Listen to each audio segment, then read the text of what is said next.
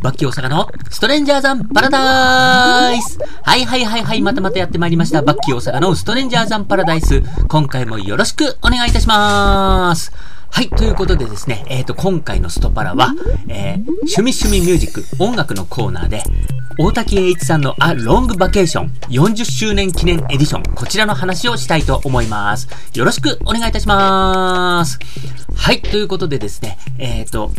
大竹栄一さんっていうこうミュージシャンがいて、で、この方が作っているナイアガラレーベルっていうのがあって、で、そのナイアガラレーベルで大竹栄一さんが作ったロングバケーションっていうアルバムが、これがもう本当にあのロングセラーで大ヒットしてっていうか、あのもう知る人ぞ知る。で、あの本当に世の中の人みんな知ってるっていうわけじゃないかもしれないけど、まああの、邦楽、J-POP、それからね、今あの海外でも話題になってるシティポップの頂点にあって、もう本当に邦楽を代表する一枚って言ってもいいぐらいの、このロングバケーションってアルバムがありまして、えっ、ー、と、これがですね、えっ、ー、と、まあ、あの、30周年、40周年ということで、今回40周年だったんです。で、これが、えー、1981年の3月21日に発売されたんですね。で、えっ、ー、と、その当時は、オリコンで70位だったらしいです。で、それがじわじわじわじわとこう、まるで演歌のようにこうね、ヒットして、こう、だんだんだんだんチャート上がっていくみたいな感じになって、で、半年かけて10万枚の売り上げを達成したと。で、それでプロモーションチームが解散したんだけども、そそこで半年かけて10万枚達成したぜ、やったぜって言った後に、その次の月からはさらに10万枚ずつ売れ続けるっていうことで、えっ、ー、と、リリースされた次の年の2月かなんか、うん、ほぼ1年経った時に、あの、オリコンチャートで2位になったっていうね、あの、邦楽のポップスのアルバムでこんな、こう、チャートを駆け上がるってことは他にもないんじゃないですかね。まあ、とにかく、このアルバムっていうのはすごい本当に、あの、もうもちろんクオリティも高いし、本当に邦楽界を代表する一枚なんですよね。で、えっ、ー、と、そんなアルバムがですね、えっ、ー、と、僕も、あの、中学生の時にこのアルバムと出会って、ずっと好きで、やっぱりそのね、20周年、30周年、そして今回40周年で、記念で、毎回その節目ごとにリマスターされるんですよね。で、あの、いろいろこう、音を良くしてっていう形で発売されるんです。で、まあ中身は同じなんですよ。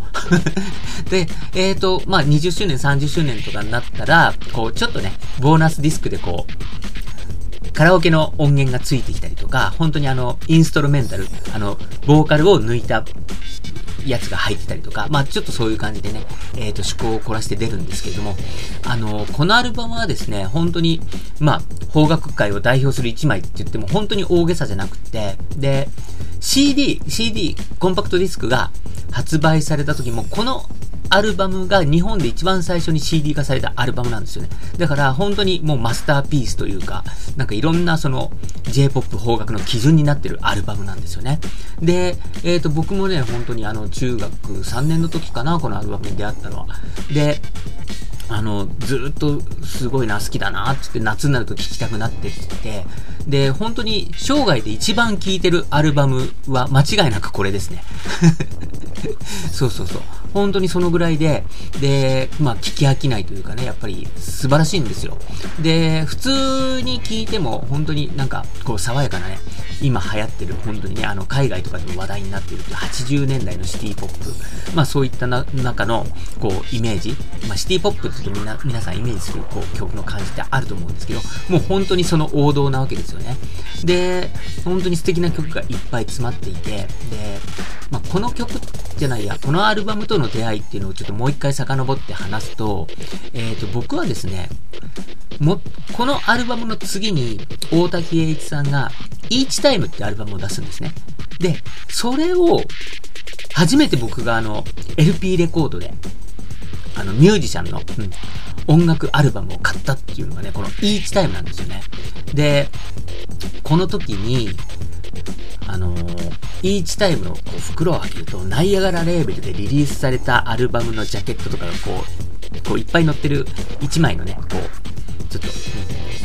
ライナーノートみたいなのがあるんですよ。で、その頃はね、本当にあの、ね、ネットでググったりもできなかったし、YouTube もちろんないしっていうことでね、あの、情報がなかったんで、あ、この人、これまでにこんなアルバム出してるんだ、どんなアルバムなんだろうな、聞いてみたいな、気になるな、でも知らないななんていう感じでね、なんかすごいそんな思いを走ってたんですね。で、だけど、このイーチタイムの3年前に作ったこのロングバケーション。うん。これは、まあ、やっぱりマスターピースとして存在してたわけで、僕はイーチタイムより後にこのロングバケーションを聞いたんですよね。で、しかもこれ、あの、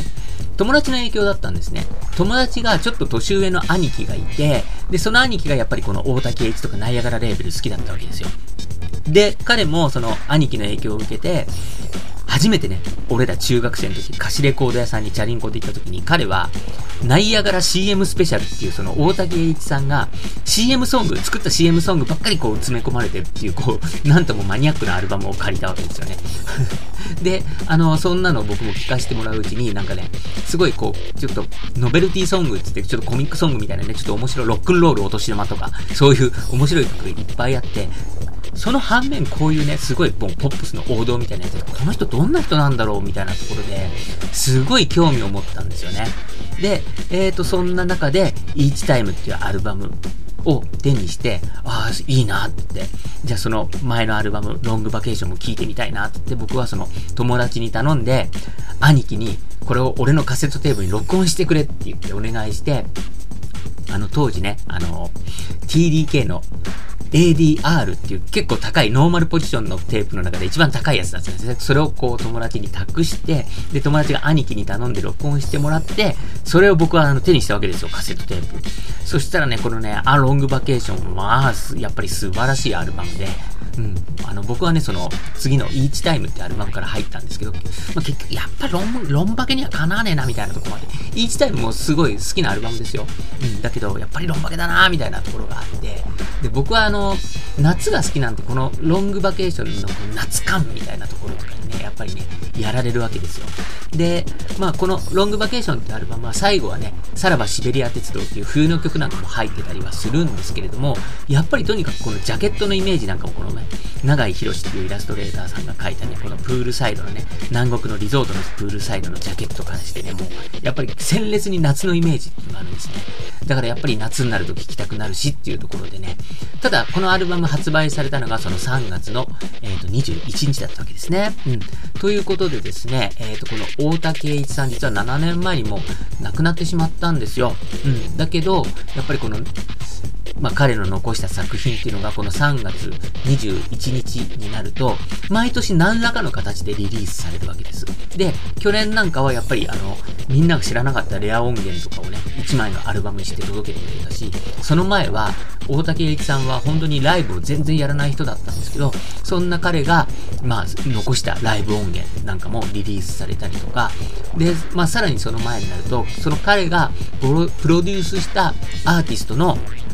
アルバムが出たりとか、まあ、とにかくね、毎年毎年この3月21日っていうのは、その、まあ、ナイアガラレーベルのファン、だから大竹栄一さんのファン、まあ、要はね、ナイアガラってよく呼ばれたりするんですけど、僕、僕もナイアガラですね。そう、そんなね、ナイアガラレーベルが好きな人にとってはすごい待ち遠しい、ね、あのー年に1回のお祭りみたいな感じになってるんです。で、えっ、ー、と、今回はですね、えっ、ー、と、もう満を持して、このロングバケーションが発売されて40周年記念ということでですね、まあ今回はもうものすごい凝ったリリースをされたわけですよ。で、これがね、もうボックスがまず出ましたと。で、えっ、ー、と、2万3000円、税込みで2万5300円っていうね、ものすごいボックスが登場するっていう情報が、まあ、年末に発表されてですね、まあ、CD が4枚、それから、ブルーレイオーディオの音源が1枚。それから、カセットテープ。さらに、アナログレコード2枚。ね、あの、81年にこう、リリースされた時は、1枚のアナログレコードで A 面、B 面にね、10曲入ってたものが、今回は45回転のね、昔で言う12インチシングルなんて呼ばれてたね、こう、あの、回転数のアルバアルバムで、えっ、ー、と、4枚組、いや、4枚組は2枚組です。だから4面あるわけですよ。うん。で、もう本当に1曲目と2曲目で A 面終わりみたいな感じ。で、次裏返すと B 面が3曲みたいな。で、えっ、ー、と、2枚目のレコードには、えっ、ー、と、B 面の1曲目からみたいな感じのね、ものすごい贅沢な そうそうそうそう、そんなアナログレコードが入ってってところだったんですね。で、えっ、と、通常版も、あの、通に40周年リマスターと、もう1枚 CD が入っていて、この CD がですね、Road to a Long Vacation ということで、まあ、ロングバケーションへの道。どうやってロングバケーションってアルバムができたかっていうのを、この大竹栄一さんね、自ら喋ってるっていう、すごいなかなかね、レアな、これ僕も聞きましたけど、うん、なんかすごい面白い、そのね、アルバムだったんです。で、えっ、ー、と、通常版だと、その、リマスターと、その、 Road to A Long Vacation っていうのが2枚組になってリリースされてるんですけどね。うん。まあ、そんな感じで、さあどうしようと。で、僕は本当にね、さっきからずっと話してるように、もう中学生の時からこのロングバケーション好きで、もうずっと聴き続けて、で、本当にそれこそ20周年、30周年って出るたびに買っちゃってて、このロングバケーションのジャケットがうちにいくつあるんだみたいなね。CD 何枚あるんだ同じもんがみたいな感じなんですよ。で、おまけに、あ、ロングバケーション from ladies っていう女性ボーカリストを迎えてね、あの、作ったアルバムなんかもあったりとか、うん、トリビュートアルバムですね。うん、そんなのがあったりとか、あとは僕、アナログレコードプレイヤーも持ってるんで、あの、アナログレコードで、ちょっと中古レコードで、あの、ロングバケーションの本当にオリジナルを持ってたりとかするんで、もう、ロンバケだらけやん、みたいな。そうそうそう。でもね、あの、その、それぞれの音の違いみたいのが、ちょっと楽しいんですよ。で、やっぱり本当にね、最初のアナログ版っていうのはそのアナログならではの音がするし、で、その後ね、20周年、30周年リマスターされた時の音っていうのも、あの、20周年版なんかは、あの、2001年に出たんですよね。で、2001年に出た時は、あの、金額も2001円みたいな感じでね、ちょっと洒落たことをしてたりとかして、で、あの、リマスターとかね、そういうのも、なんか時代によって流行りっていうのがあるんで、2001年とかは割と、その、もう、2001年現在の今時の音に磨き上げようみたいな感じだったんですよ。で、えっ、ー、と、前回の30周年記念のやつだと、こう、流行りとして、いやいや、あの、針を落としたあのアナログの音に近づけようっていう、こう、ちょっとね、そういうあったかみのある、あんまりこう、カリッとしてない音っていう感じのね、仕上げ方をしてたりとか、やっぱりそのリマスターとかにも、なんかその、トレントレンドじゃないけどね、なんかちょっとそういうのがあって、なんかやっぱり音の違いっていうのはあるんですよ。うん。で、40周年どう来るかなと思って、で、僕もね、やっぱり本当にこのね、あのー、40周年か、すごいね。まあ、リアルタイムから聞いてたわけじゃないんだけど、まあね、そうそうそう。とにかく僕も本当に中学生の時からね、こんなに楽しませてくれたアルバムっていうことで、これはもう2万5000円出してボックス買っちまうかと思ってね、ちょっと悩んだんですけど、思いっきり買うことにしました。で、予約したのがもう去年の年末だったんで、うん、あ、やっぱりいらないなと思ったらその時キャンセルすればいいやぐらいの思ってたんですけど、やっぱり、あの、どうしようかなって、でも届くの楽しみだなって想像するとやっぱワクワクするんですよ。で、ワクワクしてるうちはこれもう持っといた方がいいなと思って、ついに届きました。でね、あの、これだけの金額のものだとね、ちゃんとあの、通販で買っても送料無料になるわけですよ。で、僕はタワーレコードで買ったんですね。で、いろんなとこで買うと、こう、ちょっと特典が違ったりとかして、ちなみにタワーレコードの特典は、こう、ロングバケーションの CD サイズの紙ジャケの中に、ロングバケーションのタワーレコードオリジナルのこうコースターが入ってるってね、これに粋な特典でしょ？うん。なんですよ。うん。で、まずそれがついてきたと。でね、うちにこうピンポーンって言ってタワーレコードからこう届いたんですけども、まあ、あの、想定してた通り LP レコードサイズのこうでっかい箱がさらにこう段ボールで梱包されて、めちゃくちゃ重いんですよ。うわーっと思ってずっしりして重くって。で、今テレワークなんて家で仕事してるんですけど、これここで開けたらもう仕事始めな、仕事できなくなるなと思って、ちょっと仕事終わるまで我慢して、で、仕事終わってから結構夜中に近くやっと開けてっていう形で。ねそしたらまあこれね、まあね、2万5千円ってすごい金額ですけど、もうそれを完全に元取るぐらいの、もう出るわ出るわお宝の山っていう感じで、すごかったです。で、さっき話したように、もう CD だけで4枚ついてますと。で、ブルーレイが1枚、それからカセットテープ、それからレコードが2枚。ね。で、さらにさらに、えっ、ー、と、ポスター、ちょっと四つ折りなんですけど、ポスターが入ったりとか、なんかあの、いろいろね、こう、ポストカードが入ったりとか、絵はがきですね。それから、なんか、アルバム発売記念ステッカーとかね、あと、業界向けカラー版プレスシートとかの、こう、ちょっと、ナイアガラ福袋って言われてるね、こう、ちょっとした小物みたいのがいろいろ黒板のやつが入ってますと。さらに缶バッジが入ってますと。うん。まあ、そんな感じでね、あと、絵本が入ってるんですよ。で、これもね、なんかすすごい素敵な、このジャケットを描いた永井博さんっていう方のイラストでこう展開されるんですけど、本当にね、あの、シティポップのイメージでよく出てくるようなね、こう、リゾートみたいな感じのね、アメリカンみたいな感じの、そういう、こう、イラストで展開された絵本で、もう本当にね、もう、この箱開けただけでワクワクして、うん、なんなんか何日間も少し楽しく過ごせそうだな、みたいな感じですね。でした。で、えっ、ー、と、そんな中で、えっ、ー、と、いよいよ音源を聴こうということになって、で、もう CD だけで4枚あって、どれ聴きゃいいのみたいな感じなんですけど、まあ、とりあえずね、やっぱりその40周年記念のリマスター、もうオリジナルのアルバムですね。それをこう、プレイ、再生してみました。う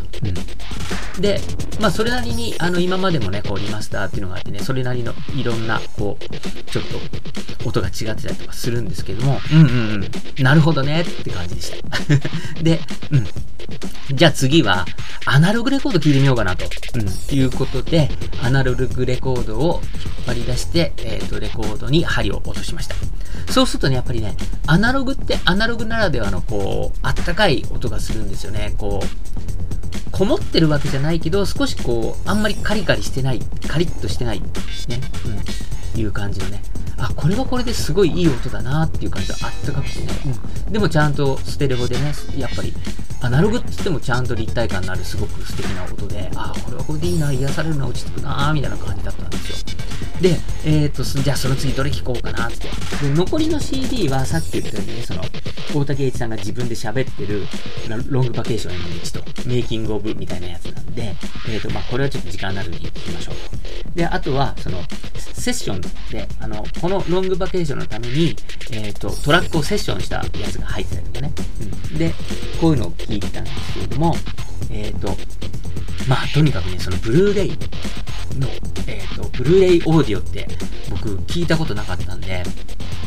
どんな感じかなと思ってね、ちょっとドキドキしながらブルーレイプレイヤーをね、こうちょっと再生したわけですよ。そしたらこうバッてメニュー画面が出てきて、で、ブルーレイオーディオだから、映像ってメニュー画面しか入ってないんですよ。うん。で、メニュー画面がね、このロングバケーションのジャケットのイラストなんですけど、ここで、えっ、ー、と、ロングバケーションご存知の方だったらもうわかると思うんですけど、1曲目のね、君は天然色っていう曲の、こう、イントロ部分って、ちょっとね、あの、セッションの前の音みたいなのが入ってるんですよね。うん。ポン、ポンみたいな感じのね。で、ドあのドラマがスティックをカンカンカンカンってやってから曲が始まるっていうこうイントロなんですけど、そこのね、あの、セッション前のなんかポンポンっていう音が、えっ、ー、と、このブルーレイのメニュー画面に入ってるんですよ。この音聞いただけで、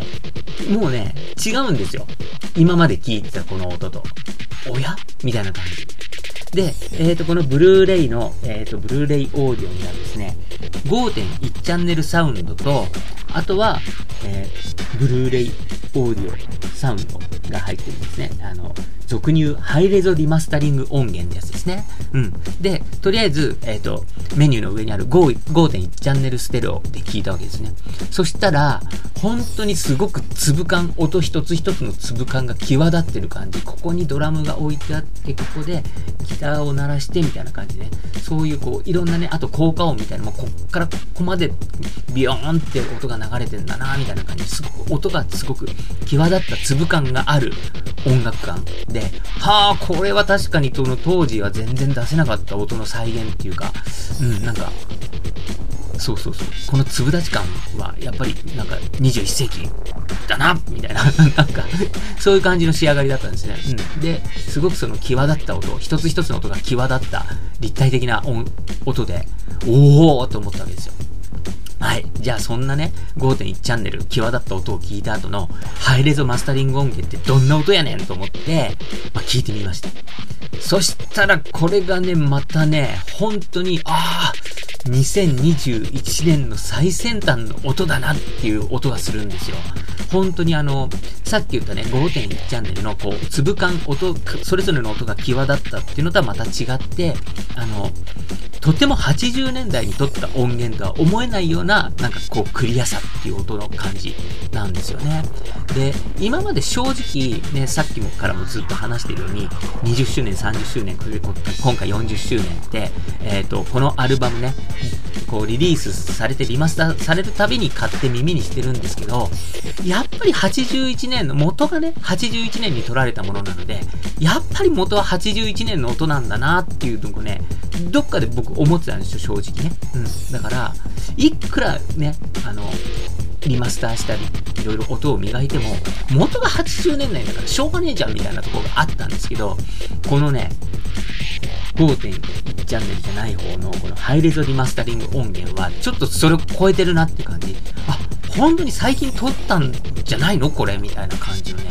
本当に今時のなんかすごく、うん、綺麗な馴染みのある音っていうかね。うん。今の音っていう感じでブワーンって出てきて、これは結構びっくりしました。うん。なんで、やっぱり、こうね、こう技術の進歩ってすごいし、あと、なんかそういう中でこう、いろいろね、こう、散々聞いてるけど、この音源は、なんかすごい自分を楽しませてくれるサウンドなんだなっていうことをつくづく思いました。でね、やっぱり、ほんと、あの、いくら好きでも散々聞くと飽きたりってあるじゃないですか。うん。だから、なんか、ね、もうね、好きで素晴らしい、好きだったけど、もう散々聞いたからいいっす、みたいなのもあるんですよ。他のね、世の中にある音源で。うん。で、だけど、ロンバケは、やっぱりたまに聞いて、ああ、やっぱこれいいわ、好きだわって、なんか無人島に持ってってもいいわ、みたいな感じのね、無人島に10枚しか持ってきなかったら何持ってきますか？なんなら1枚しか持ってきなかったら何持ってきますか ?1 枚だったら俺マジでこれ持ってくかもしれないな。1枚は辛いね、でもね。うん、まあね、それは置いといて。まあそんな感じで、とにかく、あのー、好きな音源にね、あの、ずっと聴き続けてて、それでもまだこんなに楽しみの余地を残してくれてるこのアルバム、すごいなって。当時ね、やっぱり1年かけて大ヒットしたって、1年2年かけて大ヒットしたロングセラーであって、で、中学生の時の僕もやっぱり、その、周りで聴いて好きな人がいて話ができたし、僕よりも10個ぐらい上の世代の人とかもこのアルバムの話はしてるしっていう感じでね、やっぱり本当にこのアルバムマスターピースですごいなっていうのを改めて感じさせてくれる、なんかこのロングバケーション体験でした。はい。ね、なんで、あの、これからもね、このロングバケーション、聞き続けてるんだろうなーなんて思ってね、えー、と今回すごく素敵なプレゼントが、えー、動画編やってきたというお話でした。バッキー大阪のストレンジャーザンパラダイスはい、今回はですね、趣味趣味ミュージック音楽のコーナーで、えー、大竹栄一さん、あ、ロングバケーションというアルバムの40周年記念ボックス、ね、それからこのロングバケーションというアルバムそのものの魅力について語ってみました。それではまた